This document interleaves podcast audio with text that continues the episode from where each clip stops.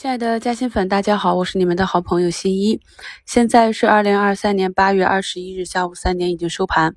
市场呢再次走出了一个光脚阴线啊，是收在最低三零九二点九八点。当市场跌破重要的三千一百这个关口，前期领涨的金融、券商这些板块是有可能反水继续引领指数下跌的。所以呢，手中一定要有一定的现金仓。做好个股最后一跌的这个预案，这是武平跟大家强调的。同时呢，两市的成交额继续的萎缩，在看到没有明显的量能放大的时候，盘中低吸这是布局的仓位，给机会呢，一定是要以滚动建仓的方式。我们看到到下午，基本上大部分个股都是冲高回落，热点个股的振幅更是回落的比较大，像蒙古力这种啊，是一度到百分之十八，收盘呢就下跌了十个点的跌幅。市场上日内的热点轮转的非常快，到下午呢，环保、土壤修复、污水处理这些环保股在周五冲高回落后啊，周一又被资金打了起来。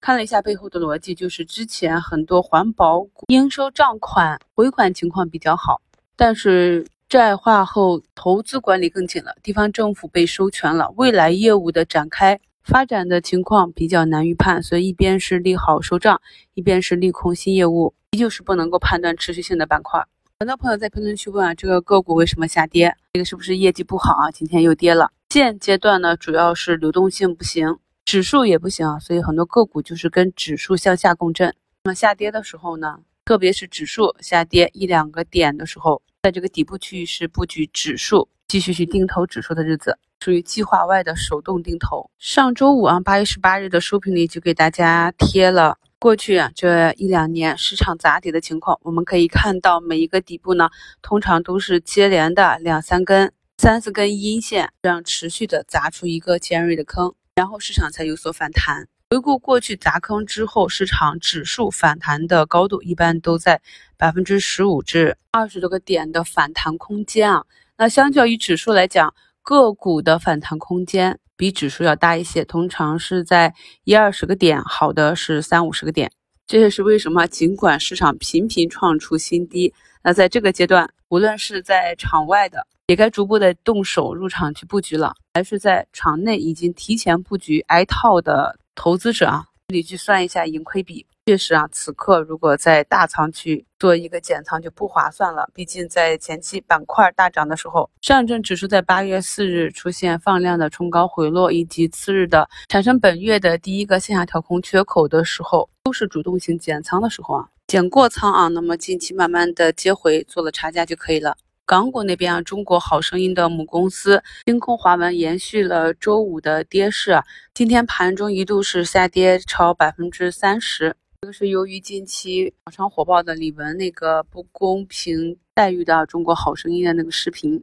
粉丝自发引发的这个抵制，对于《中国好声音》的赞助商也是某种程度上的利空。有关注相关标的的朋友可以自己去查一下啊。看一看走势，走弱了之后要先做防守。今天这个次新股长青科技早盘呢都快杀到跌停了，然后下午是封上了涨停啊，走出了六板。次新股这里啊。就是跌了也不一定是看弱，涨了也不一定有多强，次日未必会给你一个溢价。像长青科技这种啊，今天开盘先跌一波，收购完之后再反弹涨一波，次日有没有溢价都不清楚，也只能说明目前还没有板块能够带领市场持续的走出一个明确的行情。市场上的短线资金依旧没有放弃在次新这个方向去寻找机会，市场是非常的羸弱啊，不管是日内的回补还是尾盘的布局。以及当日开盘的下杀低吸，在当日和次日冲高的时候，还要去做高抛，才能保持手中有一定的现金流。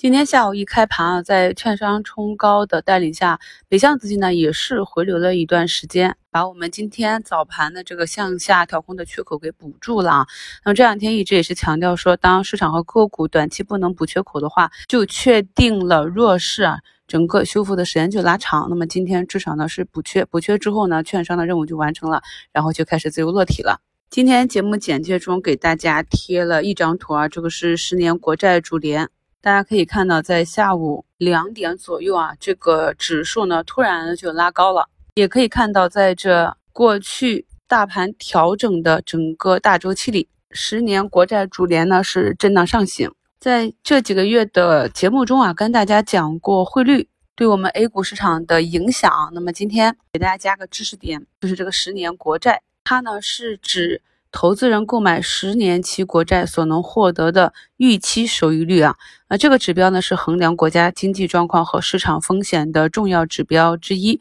通常情况下，十年期国债收益率越高，代表着市场对于未来经济前景的不确定性增加，或者是通货膨胀率上升，导致市场对未来的利率预期上升。而十年期国债收益率越低，则代表着市场对于未来经济前景乐观。或者是通货膨胀率下降，导致市场对于未来的利率预期下降。所以，对于投资人来说，十年期国债收益率呢是一个比较重要的参考指标。如果收益率啊持续的走高，代表着投资风险也相对较高，需要更多的风险承受能力。在这个市场交易低迷的情况下，我们可以看到下午啊，当十年期国债利率走强的时候，市场就直接跳水了。那好，现在三点二十，我们收盘了。美元对人民币离岸指数呢又开始跳水，都是精准打击啊！这段时间比较难熬，做价投的朋友大仓也是动不了，所以咱们就学点小知识吧。以后呢，看到这些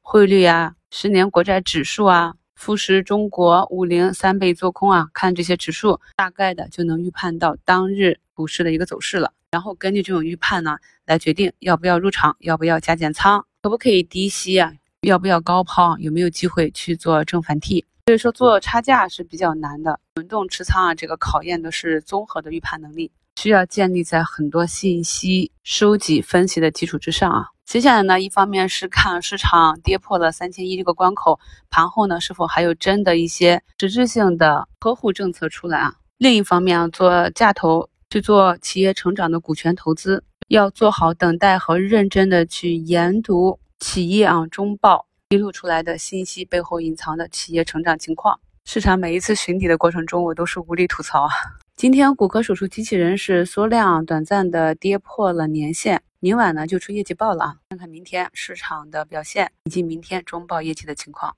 感谢收听，我是你们的好朋友新一。